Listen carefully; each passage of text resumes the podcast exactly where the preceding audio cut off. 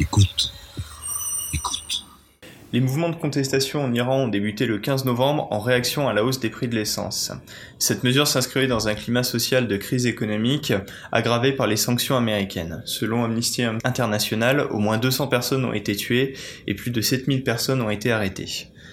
Ma question est la suivante. La capacité du gouvernement iranien à couper ses habitants du web international en si peu de temps a surpris le monde entier.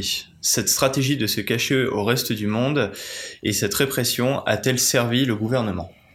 Alors, elle l'a servi dans un premier temps parce qu'effectivement, eh bien, quand on réprime une contestation, eh bien, celle-ci peut dépasser, euh, si elle est très forte, ou rentrer un peu.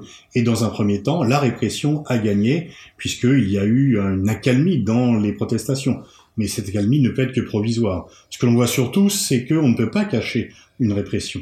On voit bien que si euh, le gouvernement iranien a coupé le web pour euh, couper finalement la population euh, iranienne du monde extérieur, le monde extérieur n'est pas coupé de ce qui se passe en Iran, parce que même avec retard, même de façon diffuse, eh bien on arrive à savoir ce qui c'est, et Amnesty International, entre autres, a effectivement mis de façon publique l'ampleur de la répression en Iran, donc le régime iranien ne réprime pas dans un silence absolu, il réprime, effectivement, mais cela se sait à l'extérieur. Mais bien sûr, le pari du régime iranien, c'est que euh, il vaut mieux réprimer et subir une condamnation internationale euh, que d'être débordé euh, par une contestation qui devient de plus en plus forte. Comment peut-on interpréter le comportement excessif du gouvernement iranien face à ces manifestations? Selon l'ayatollah Khamenei, celle-ci aurait cessé, l'ennemi ayant été repoussé. Où en est-on actuellement? Et les manifestations pourraient-elles ou vont-elles se poursuivre dans ce contexte? C'est toujours dangereux quand on considère que sa propre population est un ennemi ou qu'une partie de sa population est un ennemi. Et de désigner les contestataires comme un ennemi, eh bien, euh, ce n'est pas bon signe pour la solidité du régime. Mais on a ça un peu partout à chaque fois qu'il y a une contestation force, on dit que c'est l'étranger qui anime et que la population a été manipulée par l'étranger. On a ça à peu près partout, il y a une contestation. Et donc effectivement, là, ce qui est dangereux pour le régime iranien, c'est qu'on a l'impression que la seule réponse qu'ils ont apportée aux demandes de la population, c'est la répression. C'est vrai que, qu'on dit que les circonstances économiques sont très difficiles, que les sanctions pénalisent très fortement le régime iranien, mais finalement, euh, en réprimant comme ils le font, quelque part, ils donnent raison à Donald Trump, qui faisait le pari que les sanctions internationales allaient créer une colère populaire qui allait emmener un soulèvement et que cette répression ne va pas mettre fin au soulèvement. Il peut y avoir une pause, mais une pause provisoire et que les raisons de la contestation demeurent et que ces raisons vont être augmentées euh, de la colère contre la répression. Donc euh, on peut penser que le régime iranien, ou plutôt les durs du régime iranien, ont apporté la mauvaise réponse à des questions qui sont réelles.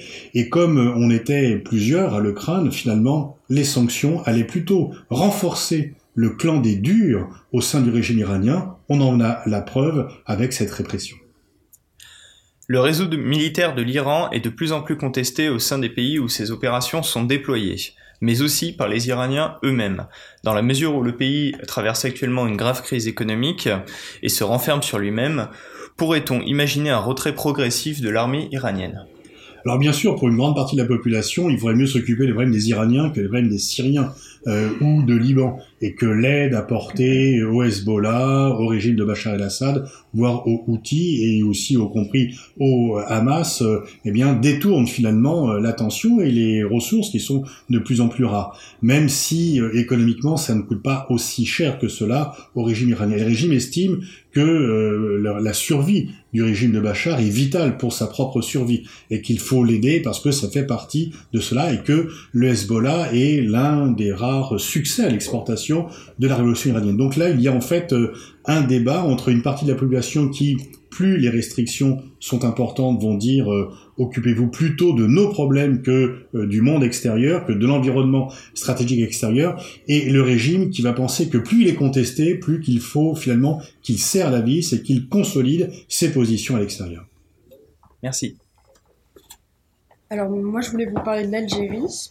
Euh, après des mois de mobilisation euh, en Algérie, l'heure est désormais aux élections euh, qui auront lieu ce jeudi 12 décembre. les Algériens manifestent maintenant depuis neuf mois toutes les semaines. Euh, il rejette massivement la tenue de ces élections dont les candidats appartiennent, je cite, à l'ancien système. que peut-on attendre de ces élections si ce n'est un abstentionnisme conséquent Bah oui, c'est ce que l'on peut prévoir, c'est-à-dire que les gens vont manifester et ne se sentent pas concernés par les élections. Qu'il y aura les élections avec très peu de votants jeudi et que vendredi, il risque d'avoir plus de manifestants que de votants la veille. Et que ces élections ne résoudront rien euh, parce que pour tous ceux qui protestent, euh, c'est finalement la poursuite de l'ancien régime par d'autres moyens, par d'autres figures, mais qui n'acceptent pas plus.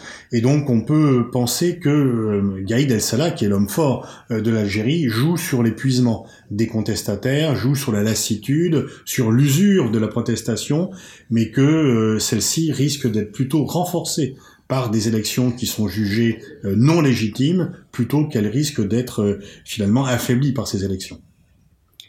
Euh, le gouvernement algérien a historiquement une relation particulière à son armée. Euh, quelle sera la place euh, justement de ce chef d'état-major euh, Gaïd Saleh dans, à la suite des élections. Son rêve, c'est d'être celui qui tire les ficelles et que le nouveau pouvoir civil entre guillemets restera finalement sous son influence. Et effectivement, l'armée algérienne est l'armée qui a les plus fortes dépenses militaires du continent africain. Elle est très puissante historiquement depuis l'indépendance et elle en quand même garder sa place. Mais en même temps, il peut y avoir des militaires qui commencent à se rendre compte que tout ceci affaiblit le pays et que le patriotisme, qui est quand même une valeur très forte en Algérie, euh, les conduit euh, bah, finalement à des compromis avec euh, les protestataires. Et donc il faudra voir ce qui va se passer avec les élections, mais peut-être qu'une nouvelle page va être ouverte et que au sein de l'armée, il va y avoir un débat et que par souci patriotique, certains vont chercher une voie de sortie à la crise qui pénalise parce que effectivement, depuis le temps qu'il y a des manifestations, le pays est un peu quand même pas à l'arrêt, mais fait un peu du surplace et on voit bien que les projets économiques sont gelés et que peu de personnes ont envie d'investir en Algérie aujourd'hui. On peut s'attendre à ce que les manifestations se poursuivent euh, à l'issue de ces élections. Euh, est-il possible que la situation sécuritaire se dégrade ou peut-on aussi envisager euh, qu'une réelle opposition se structure au sein de la société civile? Pour le moment, les violences ont été évitées, je dirais, de part et d'autre, aussi bien de la part des manifestants, qui souvent d'ailleurs viennent en famille, euh, et donc euh, bah, ce sont des manifestations plutôt joyeuses. Il n'y a pas de casseurs, et depuis le départ, les manifestants se sont organisés. Mais en même temps, du côté des forces de sécurité, on n'a pas vu euh, d'attaque, bon, il y a eu quelques incidents, mais je veux dire, par rapport au nombre, depuis le 22 février, il y a tous les vendredis de manifestations. Ça fait plus de 40 aujourd'hui. Et donc, les incidents sont vraiment mineurs par rapport au nombre de manifestants, de manifestations, euh, de part et d'autre, et ça c'est tout à l'honneur des Algériens euh, d'éviter la violence, et finalement du coup c'est quand même le dialogue qui doit s'engager. Et il faut donc espérer effectivement que euh, pour ceux qui au sein du régime pensent que les élections vont apporter une solution, s'ils s'aperçoivent que non, finalement les élections n'ont rien résolu, bah, qu'ils passent à une véritable négociation avec les manifestants. Quels sont les impacts diplomatiques et politiques de la situation en Bolivie pour le Mexique qui accueille désormais sur son territoire l'ancien président Morales? On peut dire que d'un certain côté, le Mexique a rendu service euh, au nouveau régime bolivien en l'accueillant parce que pour euh, le nouveau pouvoir bolivien, il vaut mieux que Morales soit euh, au Mexique plutôt qu'il reste sur le territoire de la Bolivie. Et en même temps, on voit bien que le Mexique essaie de jouer un rôle un peu bah, de chef de file. Maintenant que le Brésil n'est plus disponible, euh, disons que le centre-gauche ou euh, euh, ceux qui veulent un peu une indépendance par rapport aux États-Unis, même si c'est compliqué pour le Mexique, en tous les cas, du fait de l'abandon, du fait de l'élection de Bolsonaro du Brésil comme pays leader à la fois de l'Amérique latine et d'une certaine vision de l'Amérique latine, le Mexique pourrait prendre ce rôle. Le Mexique a essayé de jouer ce rôle dans la crise vénézuélienne en essayant de trouver une médiation. Là également, il le fait dans la crise bolivienne, et donc on peut dire qu'il y a finalement une montée en puissance diplomatique du Mexique euh, par rapport à la crise bolivienne et par rapport à d'autres crises qui traversent le continent latino-américain. Euh, l'arrivée de Fernandez au pouvoir en Argentine semble signer le retour du péronisme dans le pays. Euh, Peut-on y voir enfin une sortie de ces crises, crises économiques L'axe Mexique-Argentine peut-il contrebalancer dans une région plus que jamais néolibérale? Alors effectivement, on a vu une grande vague à gauche au début des années 2000, puis après une grande vague à droite euh, au bout dans les années 2010, et que l'élection de Fernandez vient marquer un peu un contre-coup, comme celle d'AMLO au Mexique.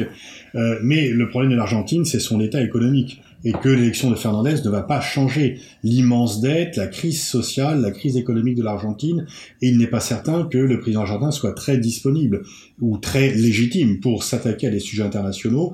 En tous les cas, c'est une bonne nouvelle pour le Mexique, il vaut mieux avoir euh, un allié potentiel euh, argentin, c'est une bonne nouvelle pour euh, ceux effectivement qui s'opposent à la vague néolibérale Amérique latine, mais du fait de la situation catastrophique de l'Argentine, il n'est pas certain que les marges de manœuvre du nouveau président soit très forte.